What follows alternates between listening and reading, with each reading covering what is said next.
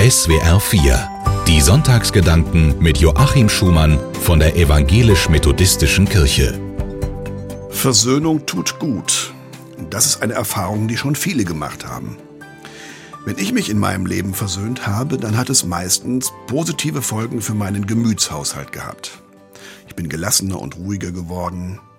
In mein Herz ist sowas wie Friede eingekehrt. Der Groll und die Wut sind nach und nach verschwunden. Und ich habe einen Blick nach vorne bekommen. Soziologen und Psychologen sagen uns, dass Versöhnung soziale Bindungen bekräftigen oder erhalten. Manchmal erneuern sie sie auch. Und Versöhnung dämmt die Gewalt ein. Die Gewalt, die in meinen Gedanken beginnt, in meinen Worten ihren Ausdruck findet und manchmal auch zur Tat wird. Medizinische Studien haben festgestellt, dass Versöhnung sogar den Blutdruck senken kann. Entzündungen heilen schneller, Schmerzen verschwinden eher, das Risiko für Herz-Kreislauf-Erkrankungen wird geringer. Viele wissen das alles, und doch schaffen sie die Versöhnung nicht.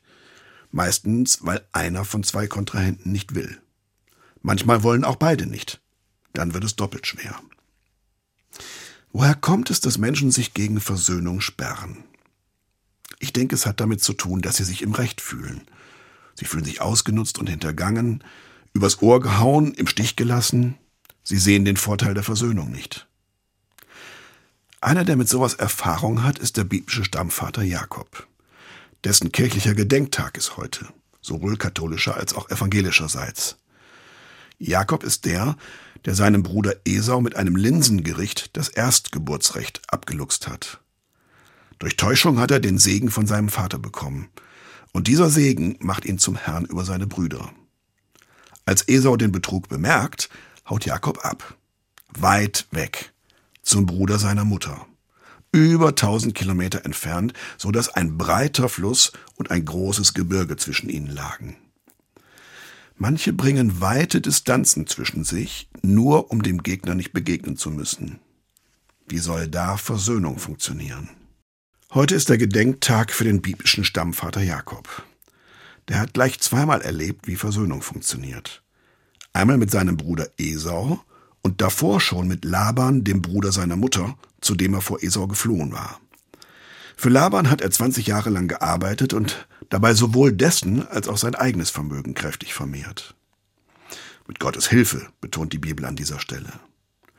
Ohne Gott wäre auch bei der Versöhnung wahrscheinlich manches schiefgelaufen. Jakob haut nämlich auch bei Laban ab. Still und heimlich bei Nacht. Und er nimmt gleich sein ganzes Eigentum mit. Seine vier Frauen, zwei davon Labans Töchter, sowie mindestens zwölf Kinder. Labans Enkel. Laban sagt, er hätte sich wenigstens gerne noch verabschieden können. Eigentlich hat er gewollt, dass Jakob und seine ganze Family bei ihm bleibt. Drei Tage später jagt er mit seinen Männern Jakob hinterher, um sie wieder zurückzuholen. Und er erwischt sie auch, mitten im Gebirge.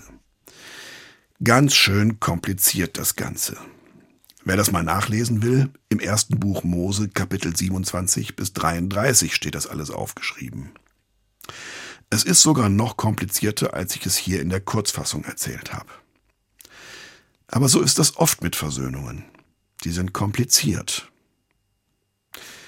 Gut, dass Gott hier eingreift. Er redet mit Jakob, dass er wieder nach Hause in seine Heimat ziehen kann. Und er erscheint seinem Onkel Laban in einem Traum und sagt ihm, dass er nur ja freundlich zu Jakob sein soll. Vor der Versöhnung mit seinem Bruder Esau kämpft Gott sogar mit Jakob und segnet ihn dann. Auch Schlitzohren wie Jakob müssen sich manchmal zur Versöhnung durchringen, bis sie die inneren Barrieren überwunden haben. Und Gott hilft ihnen dabei, indem er redet, indem er Träume schickt, manchmal auch einen Engel. Worauf es ankommt, ist auf solche Impulse zu achten. Vielleicht hat Gott sie mir ja schon gegeben und ich habe sie nur überhört oder übersehen. Aber Gott ist ein Gott der Befreiung und ein Gott der zweiten Chance. Er möchte gerne, dass wir innerlich frei werden von Bitterkeit und angestautem Zorn. Er möchte gerne, dass wir wieder den Blick frei kriegen für was Neues, für Hoffnungsvolles, das uns Lebensfreude zurückgibt. Er möchte gerne, dass wir in unsere Heimat zurückkehren können, in die äußere und die innere Heimat. eine Beobachtung finde ich interessant bei diesen beiden Versöhnungen, sowohl bei Jakob und Laban als auch bei Jakob und Esau. Sie versöhnen sich und hinterher gehen sie getrennte Wege. Sie wissen, jetzt ist alles gut. Der Friede ist eingekehrt, aber sie müssen sich hinterher nicht auf dem Schoß sitzen. Etwas Abstand tut da doch gut. Ich finde das menschlich und realistisch. Und vielleicht ist das ja auch ein Lösungsansatz für alle, die sich scheuen, den ersten Schritt zur Versöhnung zu gehen.